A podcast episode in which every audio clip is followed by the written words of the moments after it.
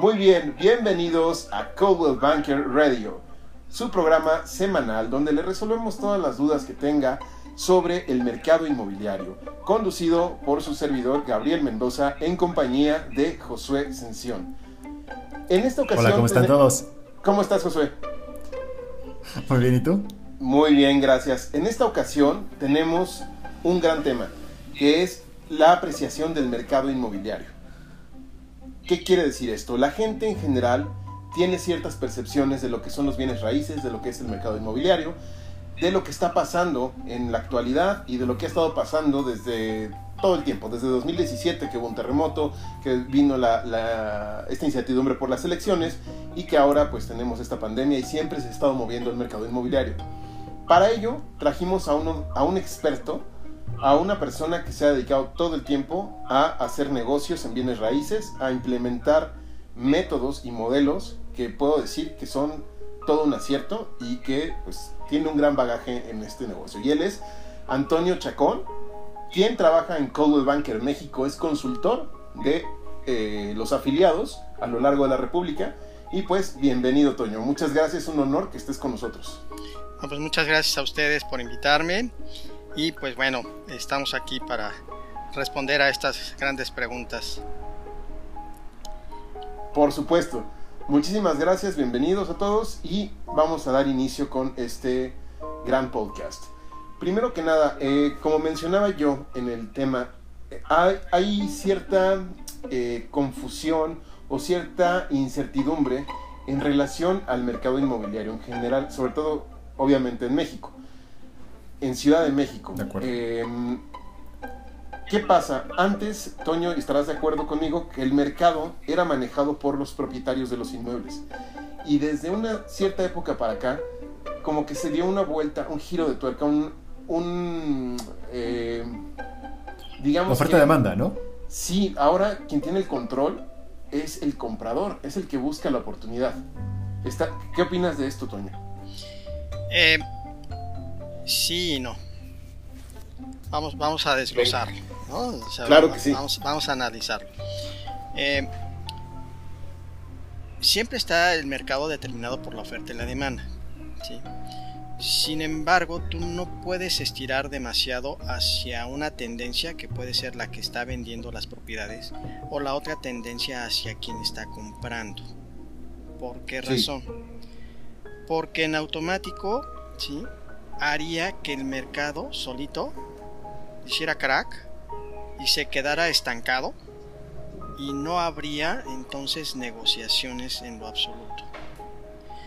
Claro. Tanto el vendedor que quiere vender cada vez más caro y ante una situación X quisiera ganar más, pero que esto no se puede dar, derivado de quienes quieren comprar.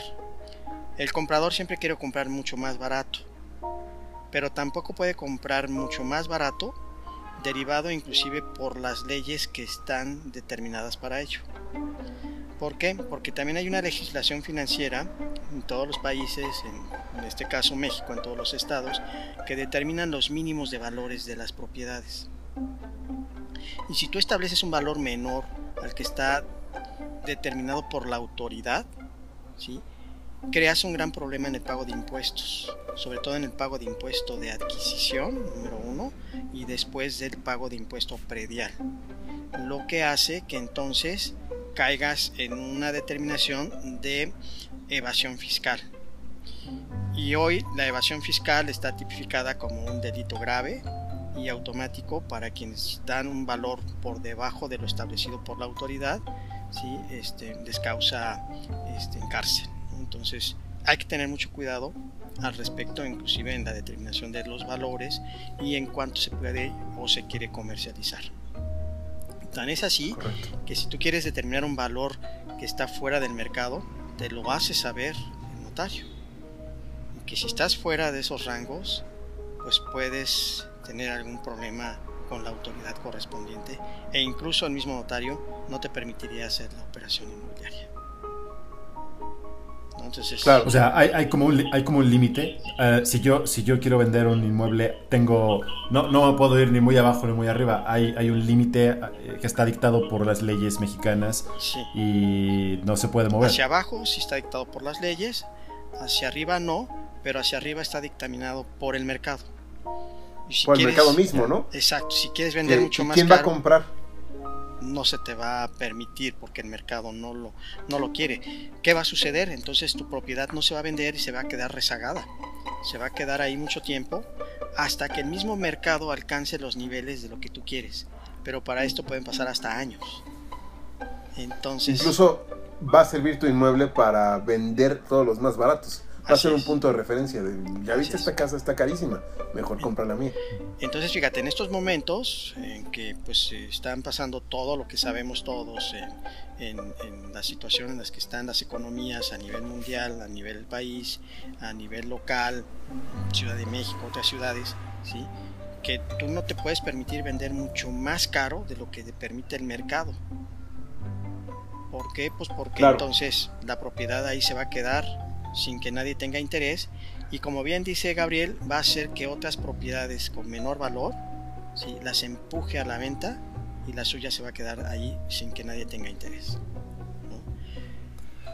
Eso Correcto. determina... Cla- claro, o sea, es- es- este es el momento perfecto para, para, para los inversionistas de inmuebles, ¿no? Sí. Porque pudieran, pudieran negociar un precio, lo- el, precio, el precio más bajo posible, pero pudieran ser más fácil que en otros, que en otra temporada negociar un precio, el precio más, que, que- ¿cómo le podríamos decir? A ese límite. Eh, son, son, son, son valores de oportunidad, vamos a llamarlo de esta manera, ¿sí? Este, que se dan porque los mercados están exigiendo hoy en día, pues un tanto que, que- que bajen sus valores, ¿no? Nada más hay que estar pendientes también de lo que establece la ley y lo que establece Definitivo. para que se pueda comercializar también hacia abajo. Entonces ahí hay nada más que tener ese- esos, esos cuidados, ¿no? De lo contrario, pues Correcto. caemos en una situación fuera de la ley. Fuera de la ley. Ahora, más bien, eh, parte de mi, de mi punto es que eh, para la gente que no es experta, que no está versada en estos temas, puede tener eh, ciertas incertidumbres en qué está pasando con el mercado actualmente. A lo que voy, eh, sí siento que hubo un cambio muy drástico a partir de 2017, de lo- del 19 de septiembre, en el que hubo muchísima eh, especulación en torno a qué iba a pasar con el mercado inmobiliario porque hubo zonas que quedaron muy afectadas. Una de ellas la colonia del Valle, que lo, lo hemos dicho varias veces, en que hubo inclusive muchísimos edificios que, que quedaron dañados y gente que, quiere vender a precio de la del Valle, cuando mucha gente dijo, sabes que no compro. Hubo un- incluso un análisis en que había más de 7000 departamentos eh, a la venta. O sea, había demasiada eh, oferta y no había casi demanda. Después de eso se atravesó eh, el tema de, la, eh, de las elecciones de 2018 y volvió a generar incertidumbre, volvió volvimos a quedar en un cuello de botella que, se, pudo, se, puede, se puede decir que hubo una pequeña crisis inmobiliaria en ese sentido. Y, este, y ahorita está volviendo un poco por el tema de, de COVID, que, que no la siento como una crisis del todo en la parte de compraventa. En la renta sí lo noto un poco más afectado. No sé tú qué opinas de esto, Toño. Bueno, mira, eh, es importante determinar, como tú ahorita me lo acabas de preguntar, solicitar, qué, está pasando desde el sismo de 2017 hacia la fecha. Eh, para poder, que son recomendaciones para poder comprar un inmueble, ¿sí? es eh, muy importante que conozcas todo lo que tiene como creación del inmueble, vamos a llamarlo de esta manera, o fabricación o construcción de un inmueble, y que está relacionado con muchos temas de importancia, como por ejemplo su entorno, dónde está construido, cómo está construido, si está en un terreno adecuado, si no está en un terreno adecuado, ¿sí? qué tipo de estructura tiene, si la estructura con la que está construido es la adecuada para la zona en la que se encuentra. Por eso es importante cuando tú vas a comprar un inmueble o que te acercas a un profesional inmobiliario, ¿sí? el profesional tenga todos los elementos suficientes para contestar este tipo de preguntas. Entonces, por ejemplo, si sabemos que es una zona sísmica, pues verificar que la propiedad esté construida adecuadamente. Para ello, voy a empezar a dar algunos tips. Si tú quieres comprar un inmueble, verifica su memoria de cálculo estructural. Solicita la memoria de cálculo de instalaciones. Verifica los materiales con los que fue construido. Siempre hay una memoria descriptiva del inmueble. La memoria descriptiva establece con qué materiales y con qué se va a construir y esa memoria debe, debe eh, corresponder a cómo está planeado en la estructura y en el diseño de planos que debe de tener el constructor siempre. Toda esta información no es exclusiva del constructor. Esta información también debe de pasar a los que van a ser los nuevos propietarios. Porque ante una situación eh, de desaveniencia o de situación de mantenimiento, pues se requiere saber todo esto para poder dar la resolución necesaria para la vida del inmueble. Entonces, si la memoria establece que se deben de instalar eh, conductores o cables eléctricos de cierto calibre, de ciertas características, que está establecido en la memoria de cálculo, hay que verificar eso, que esté hecho en la construcción, que esté puesto en la construcción. De ahí entonces deriva el que no es comprar por comprar. Generalmente te dice, mire, está bien ubicado. Bueno, pues vamos a ver qué tan bien ubicado está.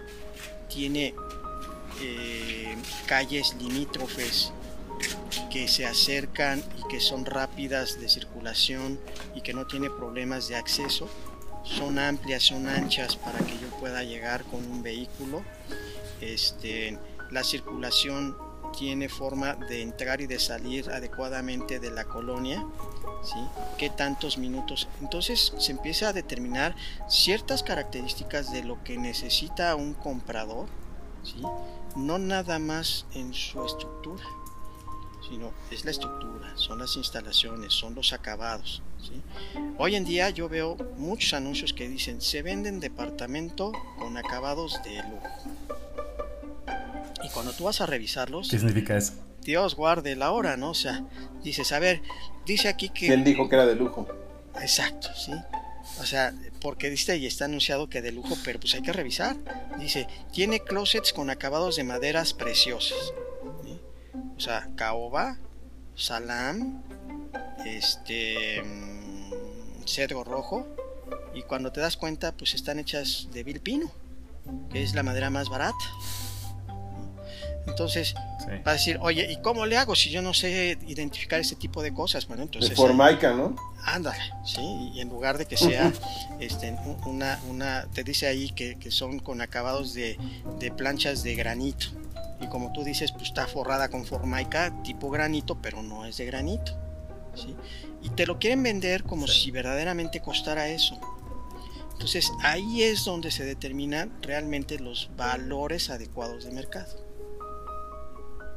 Si, alguien, si alguien te dice, bueno, es que este edificio por metro cuadrado se vende en 65 mil pesos por metro, bueno, pues hay que ver y decir un poquito, a ver, ¿qué incluyen esos 65 mil pesos por metro? Verdaderamente los acabados, verdaderamente las instalaciones, la estructura, la determinación y conformación de sus documentos. Hoy en día hay condominios, hay edificios que los venden como condominio, y no tienen tramitado el régimen de propiedad de condominio con la autoridad correspondiente. Y tú lo adquieres, te digo una cosa, ya adquiriste un problema para toda la vida. Porque cuando empiezan a vender y no está el régimen, el que salga el régimen puede tardar hasta años.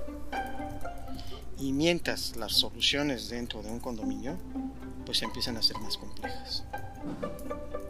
Por eso, esa razón, tanto los que comercializamos inmuebles como los que los venden y como los que quieren comprar deben de estar ciertos en todos estos puntos importantes para poder tomar la opción de comprar una propiedad adecuada a lo que necesitamos y queremos. que debe de estar con todos los lineamientos exactos. De ahí entonces lo que tú preguntabas, Gabriel, que bueno, pues han sido afectadas algunas colonias por los sismos. Ok, sí. Todos sabemos que vivimos en un país que tiene zonas sísmicas, incluyendo toda la Ciudad de México. Es una zona sísmica.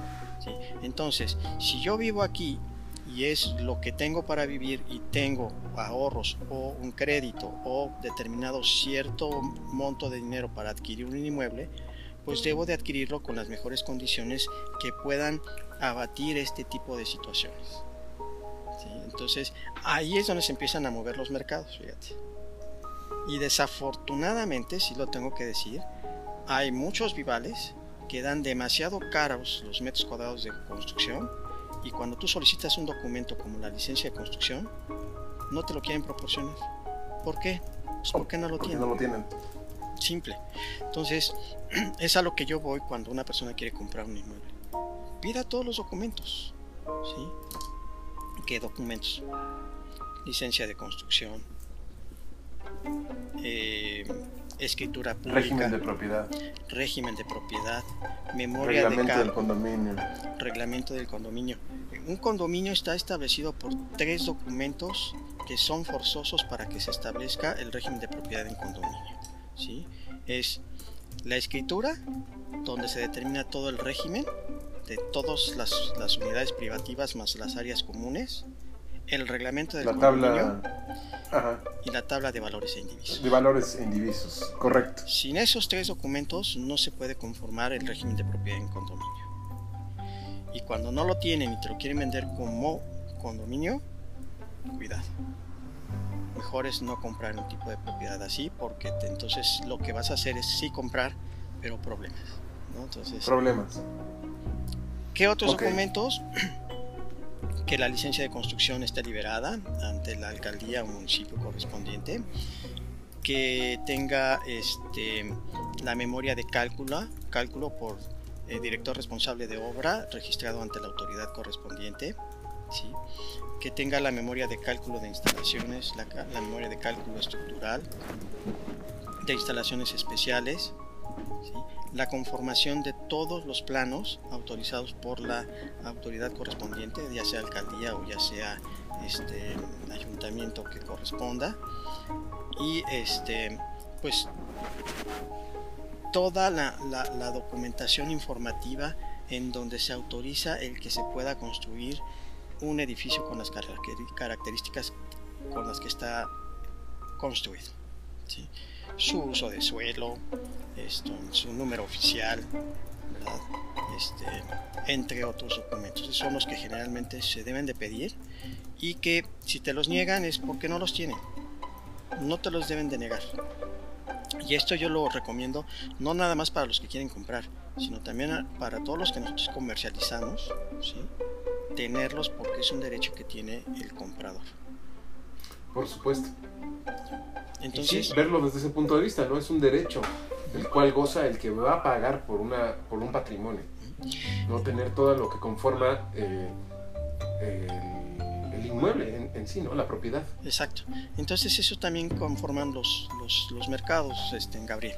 Si estoy en una zona sísmica, a ver, quiero revisar. Ah, aquí dice que sí está conformado en un terreno de estas características, pero la estructura está hecha para aguantar esas características.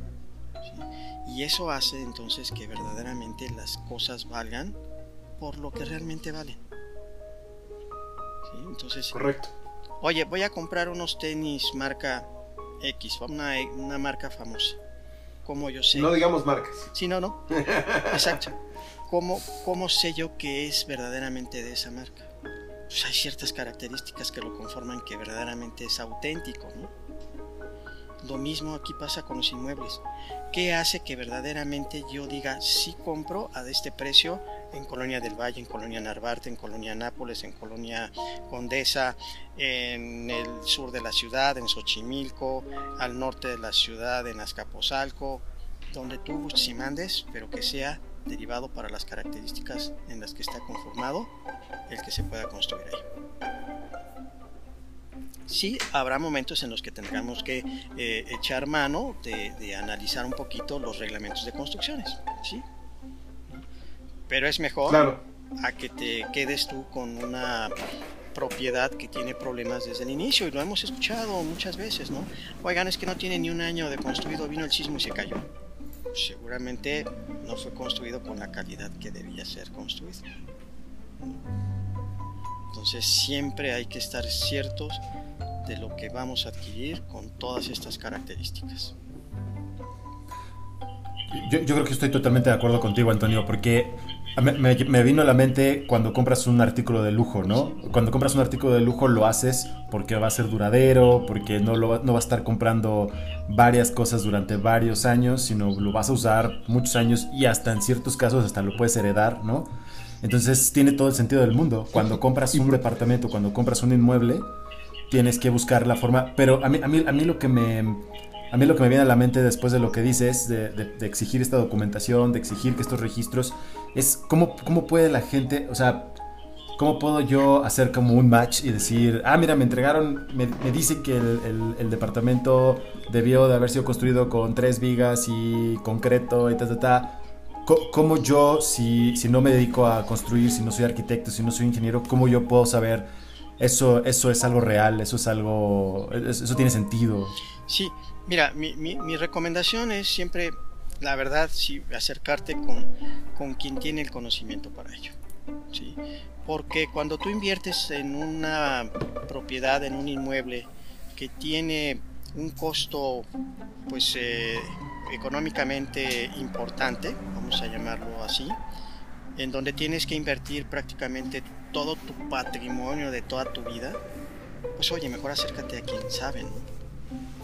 y, y- y no a veces porque le dan una apariencia bonita, le dan una buena cara, nosotros le llamamos el maquillaje de la propiedad, este, pues sí es llamativo, pero si no reúne las condiciones mínimas de seguridad, pues es mejor no comprarlo. Y eso sí lo dictamina un especialista. ¿no? Debo ser honesto, sí, siempre es mejor acercarse a quienes tienen conocimiento. Y en este caso sí hay dentro de, la gente que se dedica a comercializar, mucha gente que tiene conocimiento de esto. Uno de ellos aquí está frente a mí, que es este Gabriel, ¿no? Hombre, Sí, gracias. sí, entonces...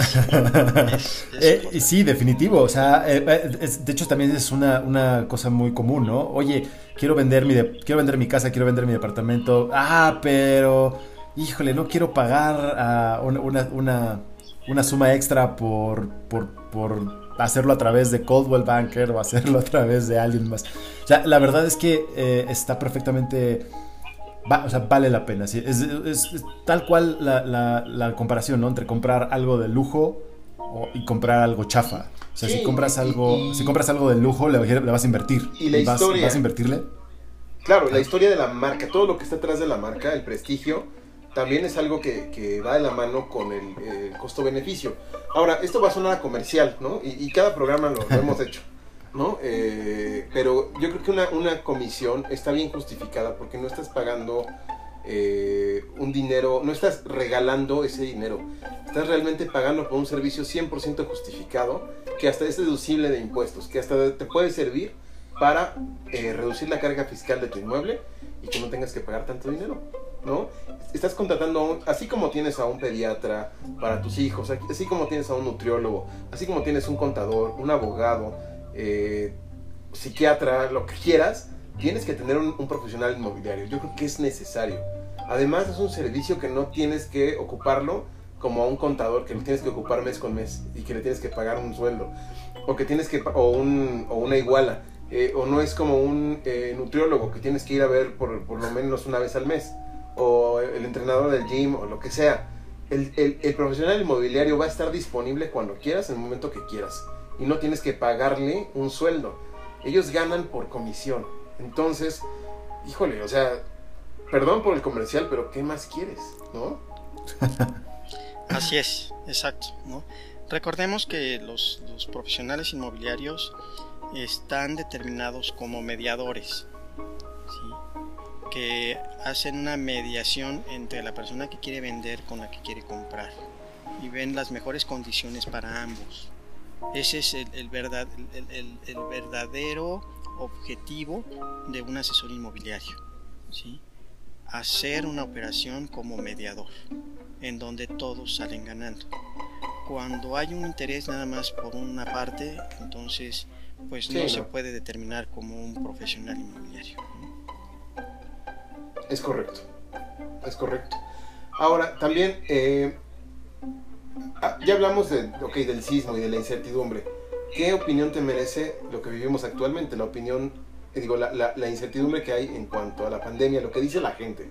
Porque los profesionales inmobiliarios ya tenemos eh, más, más dilucidado lo que está pasando y hacia dónde van las cosas.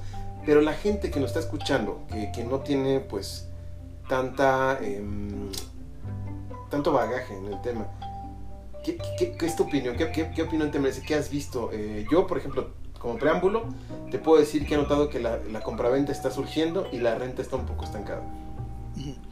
Sí, mira, eh, yo creo que en esta época en donde eh, incluso ha habido problemas económicos, incluso donde ha faltado empleo en donde los recursos de ingresos financieros mm, están siendo un tanto más eh, complicado obtenerlos, es donde la oferta y la demanda tiende a la baja.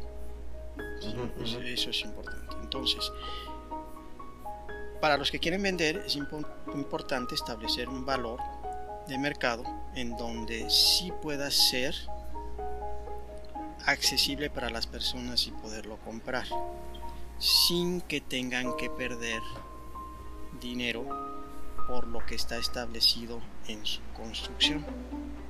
Entonces es mediar entre lo que está sucediendo con lo que realmente tengo como situación física, vamos en este caso lo que le llamamos las piedras, la, propiedad. Entonces, en esa relación establecer un, valor real de una propiedad. Y no por querer ganar más, no vaya yo a poder tener éxito en la venta de mi inmueble. Por un lado.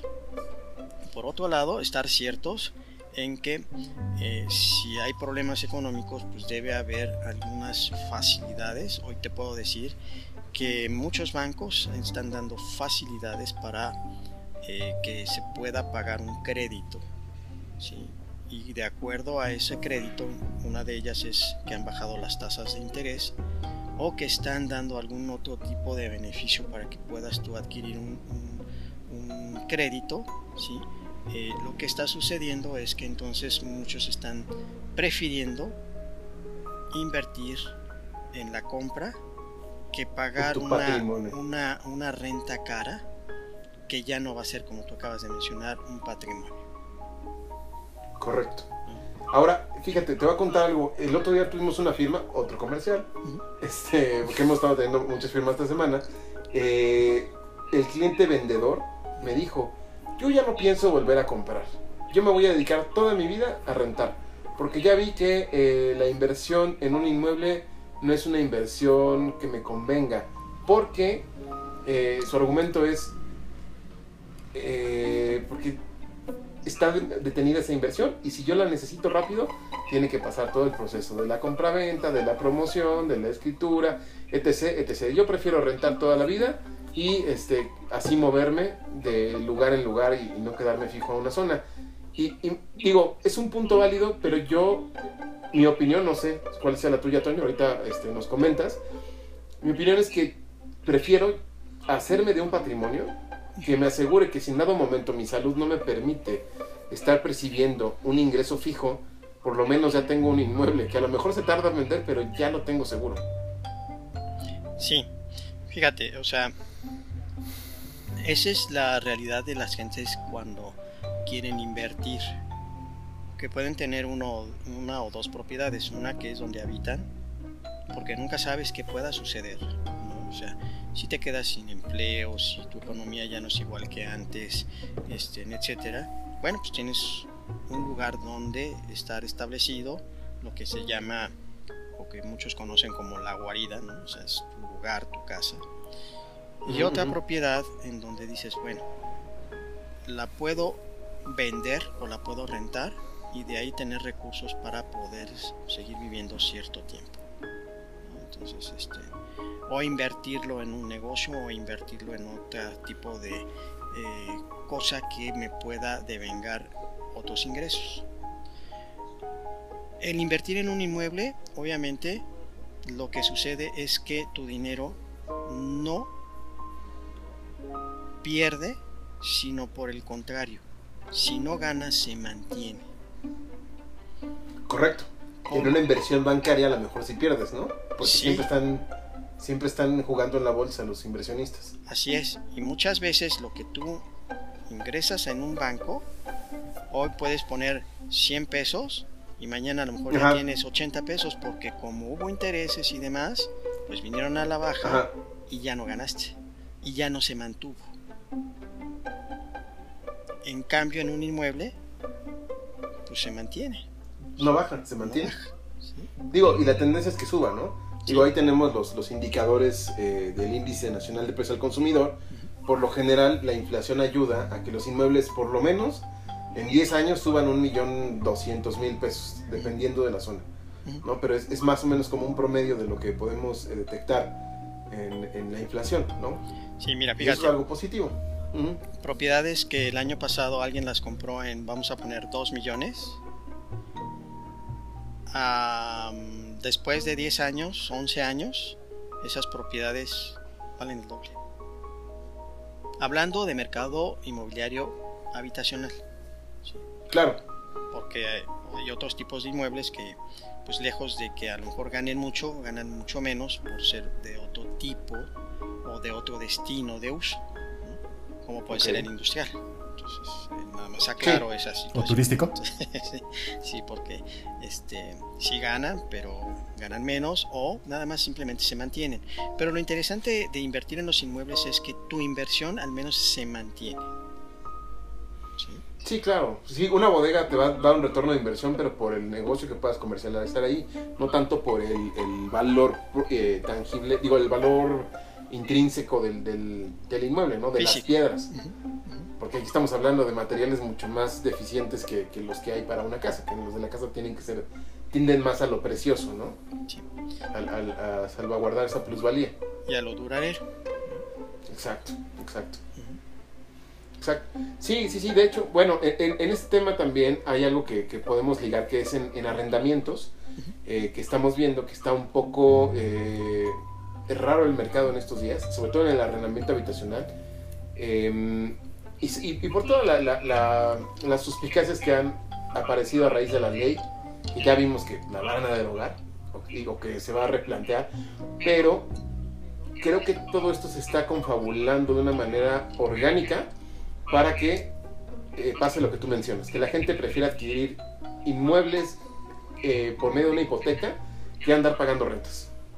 Sí, así es. Este, Esa es la situación del mercado actual, ¿no? Mira, las rentas también es un buen negocio. Ahorita pues ha habido mucho ruido por, por toda esta iniciativa de ley que todavía no está aprobada y que lo que hemos analizado es que ya va a ser derogada o no va a ser aceptada, independientemente de que la puedan solicitar nuevamente, pero ya no bajo las condiciones de esta iniciativa porque ya no fue autorizada. O sea, una iniciativa que no es autorizada no la puedes replantear, o sea, no, sí la puedes replantear, pero no la puedes meter con las mismas condiciones. Eso hay que entenderlo. ¿no? Entonces, sí, claro. De ahí entonces se deriva lo que se puede hacer en un arrendamiento. Ahora fíjate, todas estas este, eh, dudas que existen referente a esta iniciativa, ¿puedo dar un comercial? Sí, por favor. Mira, este, tú sabes bien que yo doy webinars los martes para Codwell Y la próxima semana voy a tener a un invitado que es el licenciado Víctor Miguel Villagrán. Él es eh, apoderado legal de la Asamblea Legislativa. Y él nos va a platicar precisamente de esta iniciativa de ley sobre el arrendamiento. Okay. Yo no me quiero adelantar mucho porque tiene muchas cuestiones técnicas muy especiales que solamente ellos saben manejarlas adecuadamente. Pero comentando con él me dijo, lo que va a suceder es que este, no va a ser aceptada, ¿sí? que la pueden replantear sí, pero habría que ver cómo Y de todos modos, si es en, en una cuestión que afecta a la mayoría, pues obviamente ese tipo de cosas no se aceptan. Pero él nos va a explicar ahí todas las cuestiones que, que intervienen Perfecto. para esto del arrendamiento. Este, entonces, el ruido que se escucha muchas veces es sin conocimiento de causa y de lo que realmente sucede, como que pues primero es una iniciativa, no hay que espantarse hasta que no vaya a ser una cuestión como esta. Ahora, Claro, fíjate, si nosotros no nos gusta, si no estamos de acuerdo, pues también como ciudadanos deberíamos de participar más, que sí se puede, ¿sí? asistiendo claro. a la Asamblea Legislativa solicitando opinión a través de asociaciones o de gremios inmobiliarios para que Que, esto se que de hecho pueda sí dar. fue como se, se, se, se- se- ¿cómo se llama? Se creó esta ¿Se creó? iniciativa. Fue a raíz de eso. Así es. No fue porque las diputadas de Morena dijeran, hoy, que, hoy cómo vamos a, a molestar al país. No, no, no, no, no. Vino de una asociación. Así Entonces es. nosotros como ciudadanos, y, y justamente en el, en el podcast donde hablamos de ese tema, decíamos que parte de, si, si llegaran a aprobar ese tipo de, de- de reformas que no lo van a hacer, nosotros tenemos la responsabilidad, sobre todo los inmobiliarios, de eh, juntarnos, hacer una, una, un frente unido y presentar iniciativas de ley que digan, no, no, no, a ver, entonces si vas a hacer esto, danos facilidades para esto, ¿no? Así es. Y, y claro, tienes, tienes un muy buen punto, un muy buen punto. Sí, exacto, ¿no? Entonces, este, yo sin, sin meterme en cuestiones políticas ni de partidos ni mucho menos, que eso a mí no, No, digo, me, digo. no me gusta ni me compete, simple y sencillamente lo que es técnico, o sea, y de lo que tiene derecho un ciudadano. Se puede dar, se puede hacer, Correcto. sí, haciendo también sus iniciativas. ¿no? Y primero informarse, primero estudiar, analizar sobre este tipo de cosas. Así es. Algo positivo del gobierno es que hay ahora, eh, puedes tener derecho a ver todas las iniciativas de ley desglosadas. Ver todo, o sea, hay mucha transparencia, eso está bien. Puedes ver eh, exactamente a qué se refiere la ley y de ahí hicimos el podcast. Realmente tomamos, eh, leímos, leímos toda la, la iniciativa y desglosamos. Esto significa en español, porque a veces muchas personas no están familiarizadas, ¿no? Entonces, eh, este podcast, pues es la, la naturaleza de este podcast es traducir el lenguaje inmobiliario a la gente que eh, pues, quisiera tener más, más bagaje sobre esto, enterarse, porque yo creo que es un tema que da para mucho y que siempre sale en una sobremesa, seguro. Exacto. Entonces, regresando al punto, pues sí, si son negocios las rentas, hay gente que, que muchas veces no tiene acceso a una pensión o a seguir trabajando a cierta edad y bueno, pues esto Claro. le apoya, le ayuda pues para poder tener ingresos para su vejez. ¿no? Entonces, eh, dejémoslo así, ¿no? O sea, yo ya eh, doy determinaciones que, que para qué lo, lo hacen muchos como inversión es para esto. Y en el punto en el que sí, a lo sí. mejor no se pueda rentar, dices, bueno, pues lo vendo y esa inversión la puedo eh, determinar para un negocio que me pueda dejar ingresos de una manera un tanto más rápida, pues para poder seguir con mi vida normal. ¿no? Correcto. Correcto. Y yo creo que con esto, Toño, nos quedamos. Te agradezco muchísimo eh, el haber, eh, el que nos hayas dado esta oportunidad de, compartir esta valiosísima información, estos tips que, que creo que eh, van a funcionar muy bien a la gente. Y sobre todo, eh, a ver, si la gente quisiera conocer un poco más de ti, ¿dónde te pueden buscar? ¿Tienes redes sociales? Sí, me pueden buscar en LinkedIn, también estoy en Facebook. Sí, este, pues obviamente en Codeword Banker. Ustedes ya, ya me pueden Como, localizar como. Antonio, como Antonio Como Chacón. Antonio Chacón, sí, así. Tal cual, Antonio Chacón. Y este Perfecto. y con mucho gusto pues aquí contigo, ¿no? También.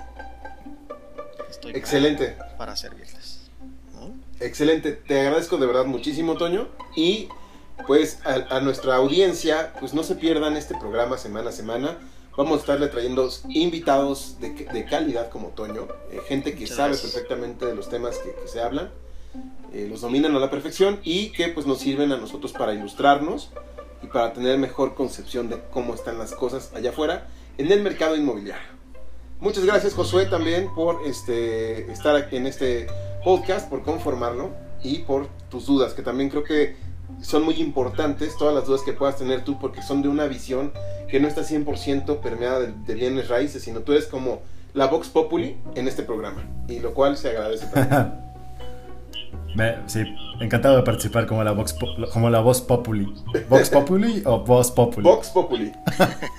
Con X. ¿No? ah, ok. Sí. Excelente.